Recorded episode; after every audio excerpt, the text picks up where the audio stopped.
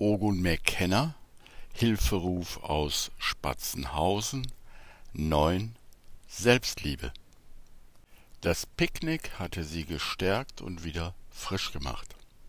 Auch der Geist war durch die kleine Meditation klar ausgerichtet. Sie fuhren schweigend über die kleine Landstraße. Klaus saß weiterhin am Steuer und Ogun hielt die Wegnotizen in der Hand, die Klaus sich nach Ilses Angaben gemacht hatte. Klaus würde genau nach Oguns Anweisung fahren. Im Rallye-Sport nannte man diese Art zu fahren nach dem Gebetbuch. Das heißt, der Fahrer verließ sich hundertprozentig auf die Wegangaben, die der Beifahrer machte. In circa zwei Kilometern kreuzen wir eine größere Straße und fahren links. Klaus nickte. Dann sagte er, irgendwie fühle ich immer eine große Erleichterung, wenn ich in Polen bin. Es ist schwer zu beschreiben, aber ich habe immer das starke Gefühl, in Polen als Deutscher respektiert und gemocht zu sein. Gleichzeitig bewundere ich die Polen für ihren anarchischen Geist. Und ich glaube, ich bin sogar ein wenig neidisch darauf. Ogun lachte und sagte, Neid ist immer der Vorschlag des Ego-Denksystems. Neid rät dir immer, deine wahren Gefühle zurückzuhalten und dann zu versuchen, im Stillen besser zu werden als der andere, um irgendwann in der Zukunft über ihn zu triumphieren. Kurz, das Ego-Denksystem setzt also wie immer auf Trennung. Das Angebot des Heiligen Geistes ist immer Ebenbürtigkeit. Zunächst erinnert er dich daran, dass alles, was im Bewusstsein erscheint, ein Aspekt von dir selber ist. Das heißt nicht, dass dir alle Aspekte gefallen müssen oder dass du mit allen einverstanden bist. Es heißt einfach nur, dass jeder Aspekt ein Ausdruck des gleichen Bewusstseins ist. Desto mehr du im Trennungsgedanken verfangen bist, und da ich zum Beispiel immer noch daran glaube, in einem Körper zu sein, kann ich sicher sein, dass ich noch ziemlich im Trennungsgedanken verfangen bin. Desto wichtiger ist es, nur auf die gemeinsamen Interessen zu schauen und innerlich immer wieder um Hilfe zu bitten. Wenn ich also auf jemanden neidisch bin, heißt dies doch nur, dass ich von diesem Aspekt gerne etwas lernen möchte. Wenn ich ehrlich bin, werde ich ihm das sagen. Ich kann also zu jedem Polen sagen, lieber Pole, ich bewundere dich für deinen anarchischen Zug. Ich möchte von dir lernen. Und oft ist es so, dass wenn du diese Ebene anbietest, du eine Antwort genau auf dieser Ebene erhältst. Und der Pole wird dann vielleicht sagen, lieber Deutscher, ich bewundere dich für deine Zuverlässigkeit und ich möchte hier von dir lernen. Beide werden in diesem Prozess der Selbstliebe immer näher kommen. Denn was der Pole bei dir Zuverlässigkeit nennt und als Wert sieht, wird in Deutschland als Pünktlichkeit, Spießigkeit oder Zwanghaftigkeit verurkt. Ich bin halb Deutscher und halb Schotte, weißt du? Und ich habe zum Beispiel festgestellt, dass in vielen, nein, in den meisten amerikanischen, englischen Filmen und Serien der Deutsche noch immer als halber Nazi dargestellt wird. Dies hat mir zum Beispiel gezeigt, die Finger von Massenmedien zu lassen. Und immer die direkte, ebenbürtige Begegnung zu suchen. Sie waren an den Abzweig gekommen und Klaus musste nicht erinnert werden, sondern bog links ab. Die Straße wurde etwas breiter, dafür gab es keine schönen Alleebäume mehr und alles wirkte etwas eintöniger. In fünf Kilometern rechts kleiner Weg. An der Ecke steht ein holzvertäfeltes Haus. las Ogun aus seinem Gebetbuch vor. Klaus nickte und sagte Ja, und Lernen ist immer möglich und hat in diesem Fall auch geklappt. Der anarchische Geist Polens hat den Weg geebnet und inspiriert für die Montagsspaziergänge in der DDR. Ich war damals dabei und es war ein tolles Gefühl, für seine Freiheit einfach einzustehen, ohne jede Aggression. Ja, sagte Ogun, das ist der Grund, warum ich mich in Ostdeutschland sehr wohl fühle. Ich lese gerade ein Buch von Olga Tokarczuk, sagte Klaus, einer polnischen Schriftstellerin, die ich sehr mag, und ich habe ein paar Zeilen über das Denken gefunden, was dich vielleicht auch interessieren könnte, du weißt schon. Im Kurs heißt es, die Gedanken, die du denkst, sind nicht deine wirklichen Gedanken. Klaus nestelte an seiner Jeanshose, um den Zettel zu finden, und bei der dritten Tasche klappte es. Er zog einen zusammengeknüllten Zettel heraus und reichte ihn Ogun. Ogun faltete ihn auseinander und las laut vor. Wie Gedanken entstehen und welche Eigenschaften sie haben. Es sind Streifen von Empfindungen, die wie der Indian Summer von der Zeit getragen werden, vom Wind bewegt, strenge kleine Reflexionen, die zufällige Sequenzen bilden, welche nach Bedeutung dürsten. Aber ihre Natur ist flüchtig und nicht dauerhaft.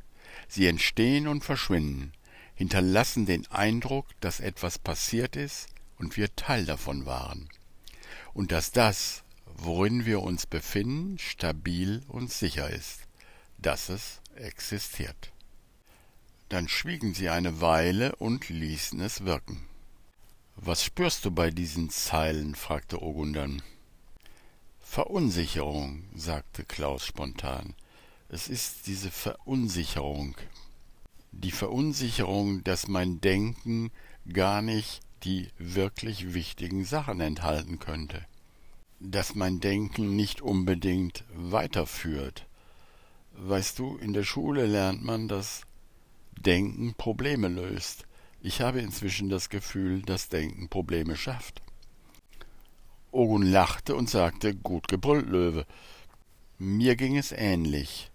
Am Anfang scheint die Verunsicherung unangenehm zu sein, aber Verunsicherung kann etwas sehr Angenehmes sein, wenn man weitergehen will, wenn man einen anderen Weg sucht. Dann ist Verunsicherung immer ein Schritt ins Abenteuer. Übrigens, wo wir gerade dabei sind, Deutschland und Polen und ihre unterschiedliche Mentalität zu würdigen, kann ich hier einen kleinen Vers von Hermann Hesse beisteuern. Der zeigt, wie deutsches Denken sich der Sache nähert. Ich habe ihn natürlich auch nicht in der Schule gelernt, sondern er lief mir irgendwann über den Weg, dieser Vers, und mir wurde gleich klar, dass er eine einfache Wahrheit ausdrückt. Er lautet Wer an die Zukunft denkt, hat Sinn und Ziel fürs Leben. Ihm ist das Tun und Streben doch keine Ruhe geschenkt. Diesmal lachte Klaus und sagte der gute alte Hermann. Ich liebe ihn auch. Ist es nicht schön zu sehen, wie sich verschiedene Menschen der gleichen Idee mit unterschiedlichsten Mitteln nähern? Ja, es ist wunderbar, sagte Ogun. Die Einheit zeigt sich in der Vielheit und die Vielheit in der Einheit. Die Einheit zeigt sich nicht als Einheitsbrei, sondern in Vielheit und Ebenbürtigkeit. Die eine kann's, der andere auch. Das holzvertäfelte Haus kam in Sicht, und Ogun schaute zu Klaus rüber, aber er bemerkte, dass der es auch wahrgenommen hatte und bereits runterschaltete. Sie bogen in die kleinere Straße ab, und diese war nicht mehr geteert, sondern eine Schotterpiste. Drei Kilometer, dann muss eine Kreuzung kommen, wo wir links abbiegen.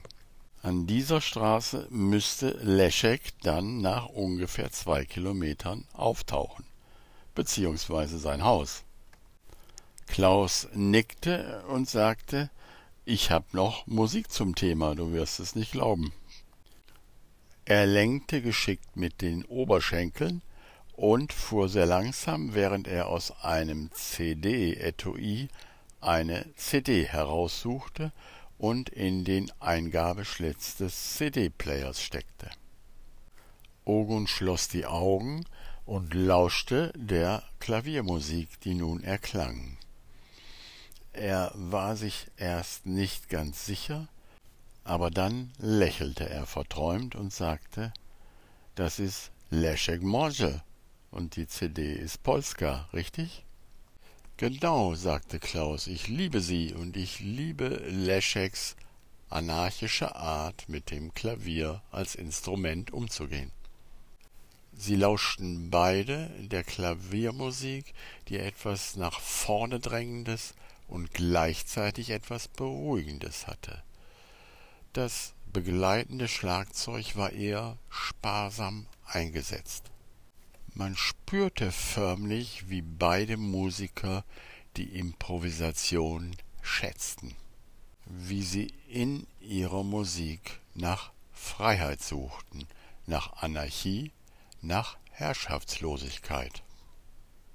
Und gerade diese Herrschaftslosigkeit ließ Strukturen aufleuchten, die vorher nicht sichtbar waren.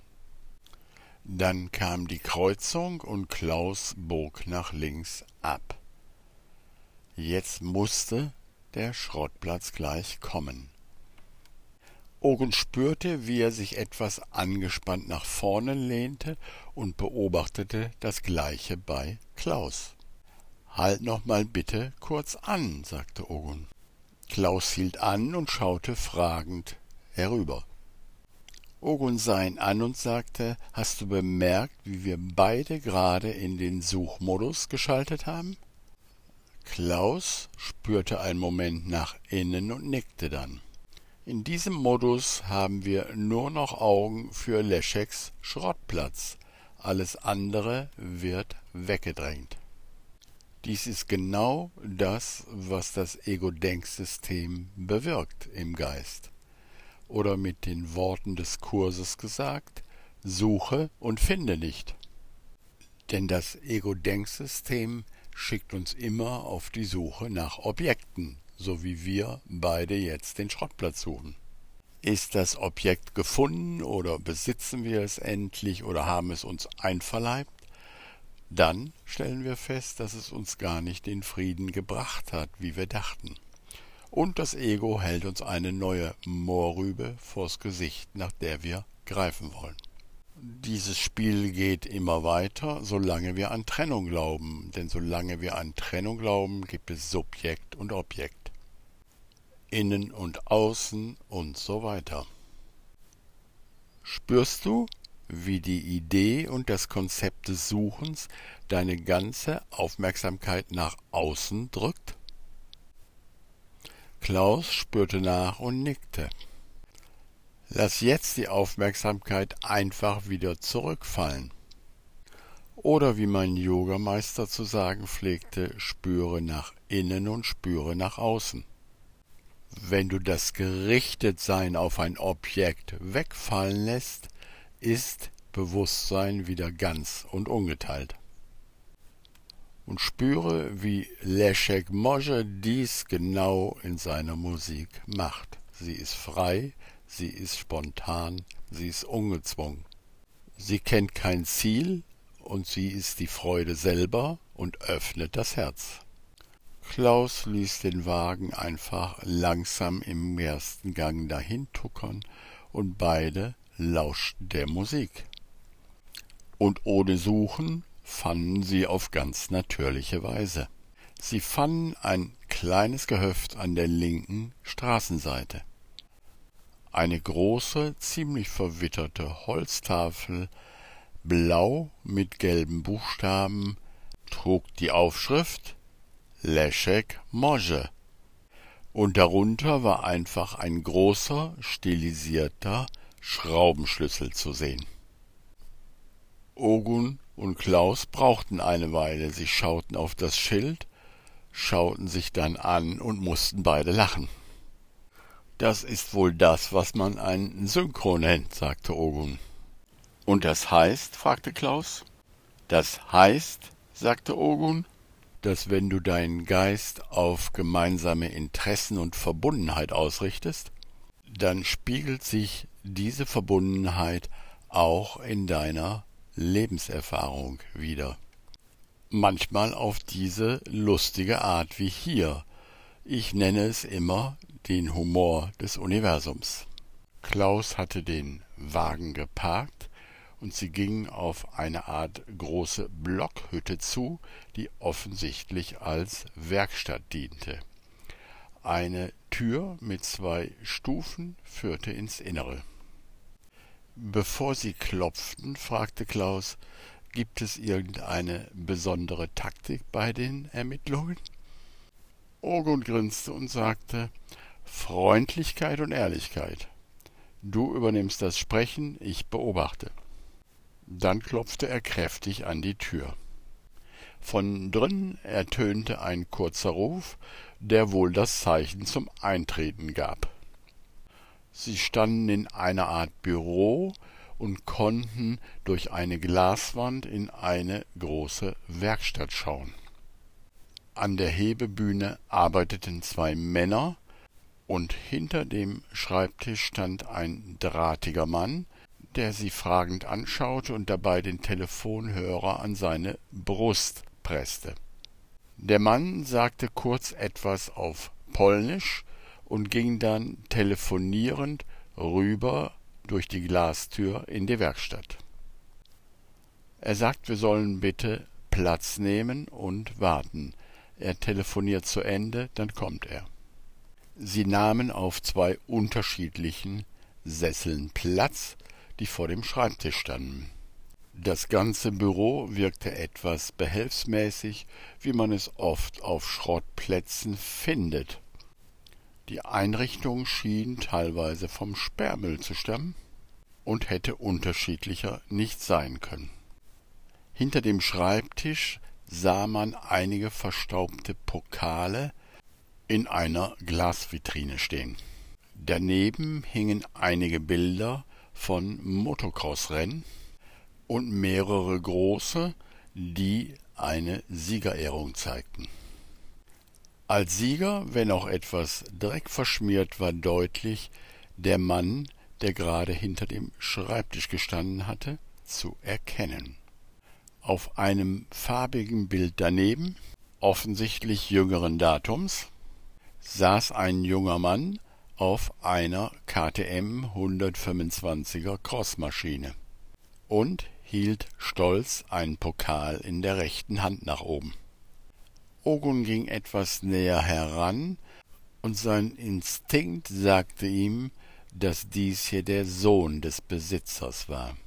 Leszek schien also einen Sohn zu haben, der offensichtlich wie er recht erfolgreich im Motocross-Sport war. Der Mann kam aus der Werkstatt zurück, warf das Telefon lässig auf den Schreibtisch und streckte ihnen freundlich die Hand entgegen. Leszek Może, sagte er, und sie stellten sich ebenfalls vor. Sie setzten sich und Leszek nahm ebenfalls hinter seinem Schreibtisch Platz. Bevor das Gespräch begann, sagte Ogun schnell Übersetzt bitte die Frage, ob dies sein Sohn ist, und er deutete auf das farbige Bild. Leszek antwortete nickend und sah selber zu dem Bild hinüber, und Ogun bemerkte, wie sich Leszeks Herz öffnete und er für einen Moment strahlte. Ogun spürte deutlich den ganzen Stolz und die Liebe, die dieser Vater für seinen Sohn empfand. Dann war der Moment vorbei, und Leszek machte wieder ein neutrales, interessiertes Gesicht. Ja, übersetzte Klaus, das ist sein Sohn. Er hat vor zwei Jahren die polnische Meisterschaft im Motocross in der 125 Kubikzentimeter Klasse gewonnen. Ogo nickte und sagte, also genauso erfolgreich wie sein Vater, wie? und bat Klaus zu übersetzen. Klaus übersetzte und wieder ein kurzes Strahlen bei Leschek, aber diesmal sehr viel kürzer als beim ersten Mal. Ogun machte Klaus ein Zeichen, die Unterhaltung jetzt alleine auf Polnisch zu führen. Ogun beobachtete Leschek genau. Und er merkte deutlich, wie Leschek bei einer Frage regelrecht zusammenzuckte. Seine Hände suchten Halt und krampften sich um die Tischplatte. Sein Blick bekam für einen Moment etwas Flackerndes. Dann hatte er sich wieder im Griff und antwortete mit einem sehr abweisenden Gesicht. Die Freundlichkeit war aus Lescheks Zügen gewichen. Er wirkte jetzt eher so, als ob er das Gespräch beenden wollte. Ogun schaute fragend Klaus an und Klaus fasste zusammen. Er sagte, er wisse nichts von einem Kramer Häcksler. Sicher würden sie ab und zu Rasenmäher reparieren? Aber an einen Kramer Häcksler könne er sich nicht erinnern. Sag ihm bitte nochmal, dass wir nicht von der Polizei kommen, dass wir die Polizei nicht einschalten werden, sondern dass wir nur nach einer guten Lösung für alle Beteiligten suchen. Klaus übersetzte, und für einen Moment schien die Freundlichkeit in Lescheks Gesichtszüge zurückzukehren, aber dann war wieder die abweisende Haltung zu sehen. Ogun kramte aus seinem Rucksack sein Skizzenbuch und schlug die Seite auf, wo er den verschwundenen Häcksler anhand eines Fotos aus dem Internet gezeichnet hatte. Darunter hatte er die Typennummer, die er in der Gebrauchsanweisung gefunden hatte, notiert. Ogun schob das Bild über den Schreibtisch, so dass Leschek es sehen konnte, und bat Klaus noch einmal zu übersetzen, dass der verschwundene Häcksler ein Kennzeichen habe, woran man ihn sofort erkennen könne. An der gelben Abdeckung gab es einen großen violetten Fleck, weil dort einmal ein kleiner Eimer mit Farbe draufgefallen war. Auf der Skizze war dies deutlich zu erkennen. Klaus übersetzte, und Ogun bemerkte wieder die Anspannung in Leschek. Leschek nickte vehement verneinend mit dem Kopf und stand auf. Er sprach jetzt sehr laut und abgehackt. Er kam um den Schreibtisch herum und seine Hände deuteten auf die Tür. Klaus übersetzte, es tut ihm sehr leid, dass er uns nicht weiterhelfen kann, aber er hat leider sehr viel zu tun und jetzt auch keine Zeit mehr. Er wünscht uns viel Erfolg, bittet uns aber jetzt zu gehen. Sie verabschiedeten sich und er begleitete sie zur Tür, die sich direkt hinter ihnen schloss, als sie draußen standen. Sie sahen sich ratlos an und Klaus fragte, und nun? Ogun spürte eine ganze Weile nach innen und sagte dann, er weiß etwas und er lügt, das war deutlich zu sehen. Aber was machen wir? Wir machen unsere Vergebungsübung, jetzt und hier.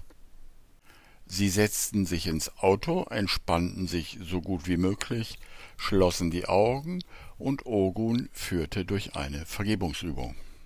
Schritt für Schritt wurden sie dabei friedlicher. Am Ende der Übung waren sie beide so entspannt, dass sie einnickten. Sie wurden geweckt, weil jemand laut an die Autoscheibe klopfte. Es war Leschek und er war sehr aufgeregt.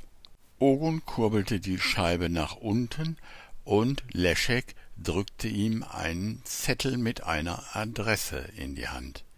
Dann sprudelte es auf Polnisch aus ihm heraus.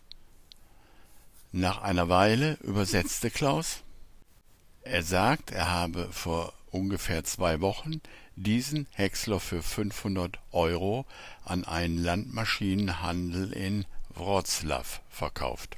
Er kann unter keinen Umständen sagen, wer ihm den Häcksler verkauft hat, und er erinnert uns daran, dass wir ihm zugesichert haben, keine Polizei, keine Polizei. Ogun sah Leschek direkt in die Augen und sah das Flehentliche in seinem Blick. Er hielt ihm die offene Hand hin und Leschek schlug ein und legte seine Hand darauf.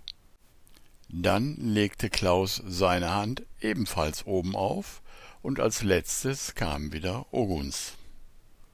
Ogun bat Klaus, sag ihm bitte, er hat unsere Zusicherung, keine Polizei. Wir suchen nach der besten Lösung für alle, ohne Polizei. Er kann dem Wort eines Deutschen genauso trauen wie dem eines Polen. Klaus übersetzte, und Ogun spürte an Lescheks Hand, dass dieser sich entspannte. Ein Lächeln trat in sein Gesicht, und er nickte dankbar. Frag ihn bitte noch, ob er mit dem Musiker Leszek Może zufällig verwandt ist. Klaus übersetzte und Leschek nickte verneinend und sagte etwas auf Polnisch. Nein, verwandt nicht, aber er ist ein großer Fan von ihm und war schon oft auf Konzerten. Mit der freien Hand schaltete Klaus den CD-Player an und es erklang der Rest von Leszek Możes Polska. Die drei Männer hielten sich immer noch an der Hand und lauschten. Als der letzte Ton verklungen war, drückte Leszek noch einmal jeden die Hand, lächelte warm und drehte sich um, um in sein Büro zurückzugehen.